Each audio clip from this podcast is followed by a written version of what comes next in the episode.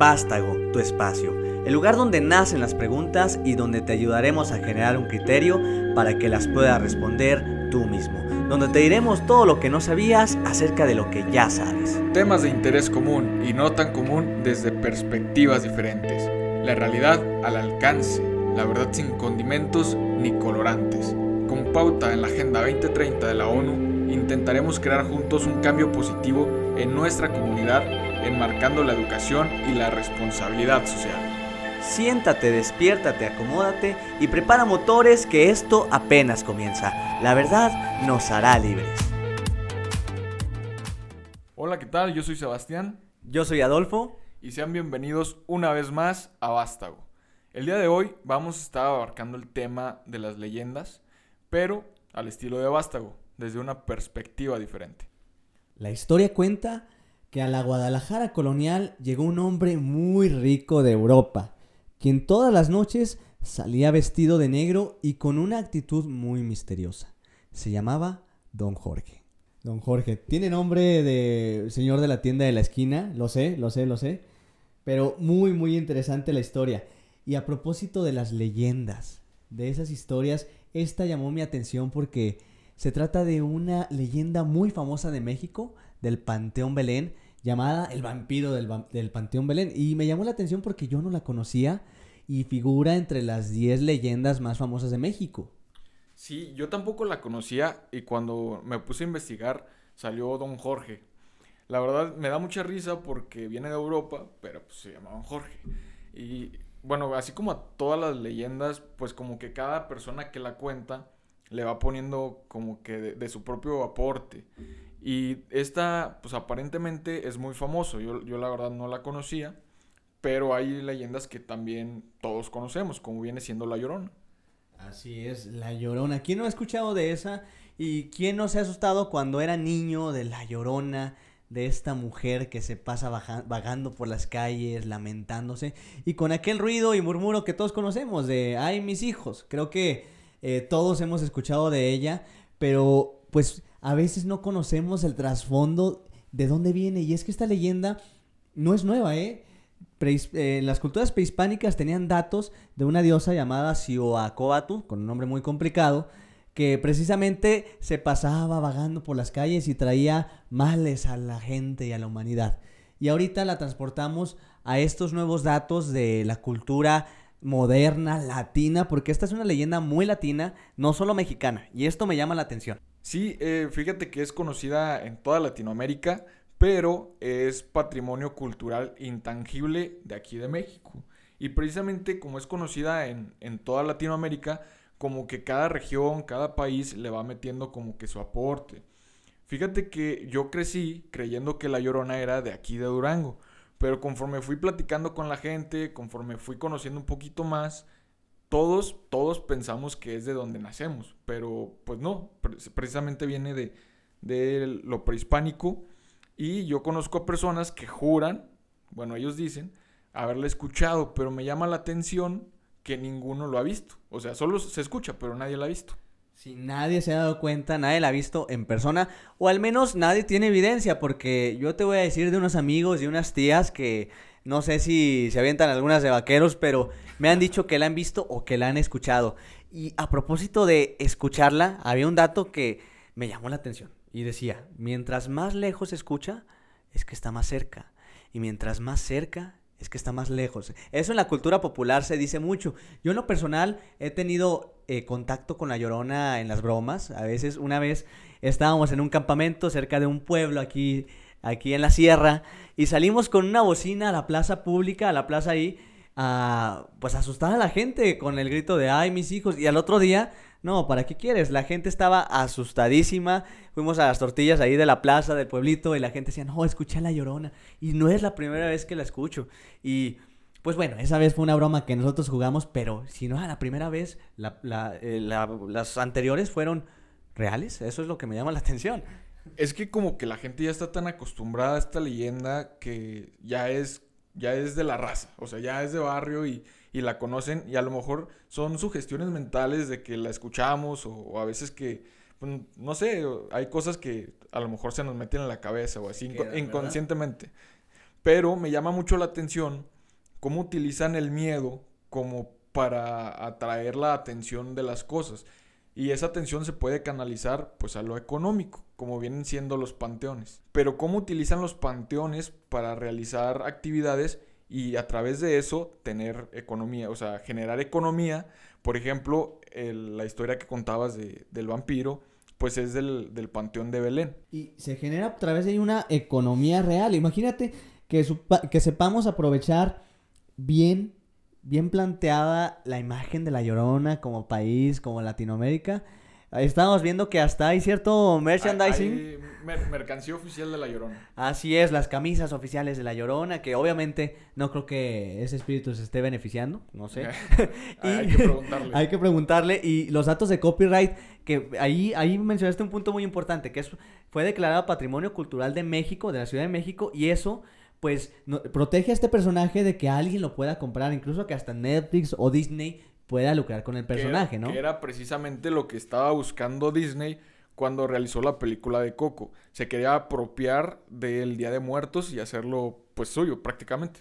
Así es, hacerlo suyo y entre tantas historias tenemos algunos ejemplos aquí en México de ciudades que a través de las leyendas y de las historias se han beneficiado y han obtenido pues recursos y turistas. Uno de ellos es Guanajuato, que bueno, a mí Guanajuato me encanta, me encanta pasear por sus callejones, me encanta la arquitectura y la historia, soy un amante de la historia también, pero pues bueno, aquí tenemos todo una, un universo de leyendas que ah, llama la atención los datos, eh, cuánto dinero se genera, cuántos turistas hay. Sí, precisamente, mira, tenemos aquí unos datos que dice que 14.9 millones de visitantes, quienes generaron una derrama económica de más de 41.811 millones de pesos. Eso hablando solo de Guanajuato. Aquí obviamente le tendríamos que agregar que es una ciudad colonial, es una ciudad histórica eh, por la independencia de México, que aparte de las leyendas que, que son, por ejemplo, las momias de Guanajuato, se le tiene que adjudicar a la historia de México. Que a final de cuentas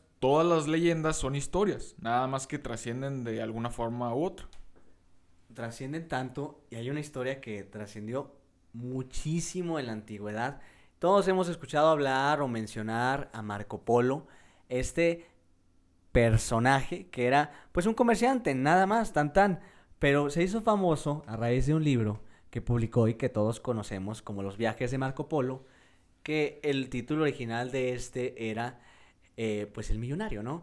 Y pues bueno, aquí llama la atención todos los datos que él dio acerca de sus viajes a Mongolia, a China, a todo el territorio de Asia que no era muy explorado ni conocido por los europeos, que les explotó la cabeza. Sí, así es. Este se constituye en el siglo I como una ruta de intercambio cultural, comercial y pues también de enfermedades. Precisamente lo estamos viviendo. Y me llama la atención que lo, lo publicó en su libro El Millón, pero ya se había descubierto mucho antes de él. Los principales productos eran la seda, la pólvora, el papel y la brújula, eh, pues entre otros muchos. Entre otros muchos y algo, algo realmente preocupante. Yo creo que esto era como el inicio de la globalización, no como la conocemos, pero era como un preámbulo para saber lo que se venía. Ahorita estamos hiperconectados y los chinos influyen en nuestras vidas. Mira, mi teléfono es chino muchos productos tecnológicos son chinos. Entonces, ya es innegable la presencia de ese país comercialmente hablando en nuestras vidas. Y que antes decíamos que si era chino era de muy mala calidad porque todos conocemos estos juguetes eh, pues de plástico que, que, sí, precisamente son, son de muy mala calidad, pero en la tecnología eh, China está ahorita en, en lo máximo. Hace tiempo estaba hablando con un amigo y me decía, oye, pues todos los, productos que yo tengo ya, ya vienen de allá y ahorita los identifico como de buena calidad. Una noticia que yo vi y que dije, ah, caray, algo está pasando, era que antes las, las centrales nucleares estaban construidas por países eh, que estaban muy, muy a la, a la, delantera con temas científicos, como Francia, como Inglaterra, en el tema de la energía nuclear. Y ahorita centrales nucleares están siendo construidas por tecnología china y llevan una muy amplia delantera en esos temas. Y que a mí me llama mucho la atención que precisamente ahorita todos, eh, bueno, en Europa está en el, mero auge del coronavirus y con nosotros apenas está empezando, pero un dato curioso es que China ya está regresando a sus actividades normales. Entonces eso significa que el único país que va a estar con sus actividades económicas normales y que va a seguir creciendo, pues es China. Cuando todo el mundo nos está afectando lo del petróleo, lo del de el valor de la moneda, pues ellos ya está normal, lo cual a mí se me hace algo, algo curioso, algo conspirativo, pero pues ya ahí, ahí yo no me meto. Pues la verdad sí está medio raro. No creas que a mí me parece muy normal el tema, pero pues tampoco yo me voy a meter ahí porque ahí estamos hablando de geopolítica, cosas que no controlamos, ¿no? Efectivamente, pero los que sí han sabido controlar eh, todo este tema del terror y del miedo y hacerlo dinero son precisamente los panteones. Como precisamente estabas comentando del Panteón de Belén, aquí en Durango está el Panteón de Oriente, el cual es rico en leyendas, y eso lo traducen a monedas, porque a final de cuentas eh, tienen un museo, están las, las, obras de arte de Benigno Montoya, que fue un escultor muy importante aquí en el norte de México. Y hacen recorridos nocturnos, hacen muchas cosas, muchas actividades, los cuales deja una derrama aquí en Durango. A mí me tocó leer varios libros de leyendas que abarcaban precisamente historias del Panteón de Oriente. A mí me gustaba mucho leerlas y pues, ciertas o no, pues sí me generaban esa inquietud de ir por ese libro que el escritor sacaba provecho, ¿no? Y generaba remuneración económica de, esta, de estas leyendas, de toda esta eh, cosmogonía que hay alrededor de los panteones. Y pues a propósito, no sé, me, me acordé ahorita que muchas escuelas son panteones y hospitales y no sé qué. Bueno, eso dicen todos los niños, ¿no? Yo creo que la tuya también. Sí, yo, yo me acuerdo que cuando estaba en la primaria había como una toma de agua en la parte de atrás de, la escuela y decían que era una tumba. Y obviamente no, era solo una, una toma de agua, pero me da mucha risa porque me acuerdo que me decían, no, y es que cuando yo entré en primero, bueno, los que iban más, más alto que yo, eh, yo cuando entré en primero se veían todavía las letras y, todo eso, y pues uno se lo creía, pero, pero a final de cuentas solo eran otros mitos y, leyendas de, pues, de escuelas. Así es, y qué ingenuos éramos, pero la verdad a mí me sacó muchos sustos eso y me gustaba, ¿eh? A mí siempre me ha gustado el terror, consumo películas de terror, libros de terror también, y pues hay toda una industria detrás del entretenimiento que tiene que ver con el miedo, creepypastas, a mí me encanta escuchar creepypastas y cuando era más joven, que todavía lo soy, eh, siempre me la pasaba en YouTube o leyendo en plataformas, en páginas, a ver dónde más encontraba esas leyendas, esas historias que se relacionaban mucho con la vida real, con mi vida, y pues tenían ese giro macabro, dramático. A mí no me gusta tanto el, terror, pero sí me, gusta ese tema del arte funerario, todo ese tema de como de lo tétrico. Pero pues ya sería cuestión de ver si lo podemos hacer dinero. Ya ustedes también allá donde nos están escuchando, pues a ver cómo pueden traducir todo este tipo de cosas a dinero. Y si lo, pues, lo hacen, pues nos dicen. Nos dicen como buenos emprendedores hay que buscar en el ocio, buscar en esta cuarentena, pues la forma de hacer dinero. Y aquí a los que les gusta escribir, yo creo que han de estar ahí, eh, pues ahora sí que arrastrando el lápiz. Y pues bueno, al final la, la, crisis también es igual a oportunidad. Busquemos la oportunidad en esta crisis como encuentra la oportunidad en las historias macabras que muchas veces son historias feas. Pero ya para finalizar, ¿por qué no nos cuentas ahí cómo terminó el don Jorge ese? pues don Jorge, ah, caray, este señor que se veía y se vestía muy elegante, pues solo salía por la noche. Pues bueno, como muchos otros que salen toda la noche y llegan hasta la mañana, este señor tal vez se metía antes de que saliera el sol. Eh, muy curro, siempre paseándose por las calles, atemorizaba a la gente de aquel tiempo en Guadalajara, pero llamaba mucho, mucho, mucho al misterio el hecho de que los animales de los vecindarios, de, la ciudad, comenzaron a desaparecer y a morir. Muchos aparecían muertos. La gente, pues como siempre, buscaba una explicación medio macabra y pues la encontró. Le echaban la culpa al pobre don Jorge. Tal vez tenían razón, porque pues era un señor medio raro, que pues no sé si tenía tiendita o no, pues no se ganó muy bien el cariño de la gente y pues terminaron por por ajusticiarlo por propia mano. La gente le tuvo miedo y pues bye bye, don Jorge. En la otra vida nos vemos. ¿Será cierto? ¿Será o no será cierto que es un vampiro? Pues, pues el señor se murió. Lo mataron.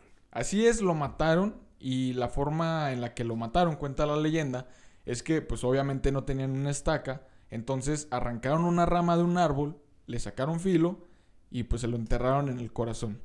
Cuando lo enterraron, eh, pues ahí fue cuando empezó a brotar el árbol y precisamente arriba de la tumba es donde está este árbol. Ya lo último de la leyenda es que cuando llegue a romper el árbol toda la tumba, va a regresar don Jorge y va a vengarse de todos. Y aquí el punto interesante es que los que hayan escuchado la leyenda es por los primeros que va a venir a vengarse don Jorge. Oye, no, pues primero qué cruel la gente de, de ese entonces que lo aventaron al, al pozo y lo mataron más. Ok, ok, pues sin evidencia alguna, qué grave, ¿no? Pero pues aquí les dejamos esta pequeña historia que les hicimos el favor de que escucharan. Si es real, pues de nada. A lo mejor va a venir don Jorge por ustedes. Sí, pues ya serían víctimas de don Jorge en este preciso momento. Pero bueno, así es como las leyendas afectan la economía actualmente. Y bueno, con esto cerramos el capítulo de hoy. Esperamos que les haya gustado. Y nos pueden escribir en nuestras redes sociales si ustedes alguna vez han experimentado algo paranormal. Así es, nuestras redes sociales se las recordamos. Estamos en Instagram, en Twitter, YouTube y Facebook como Vástago Oficial. En todas las plataformas posibles. Y en las plataformas precisamente de streaming como Spotify, Anchor y otras donde nos pueden escuchar. Escríbanos un mensaje si tienen alguna duda o alguna propuesta de tema. Los vamos a estar leyendo y estén pendientes de nuestras redes sociales porque vamos a subir contenido, videos, infografías y cosas muy muy interesantes de las que deberíamos estar hablando. Y recuerden, la verdad nos hará libres. Hasta la próxima.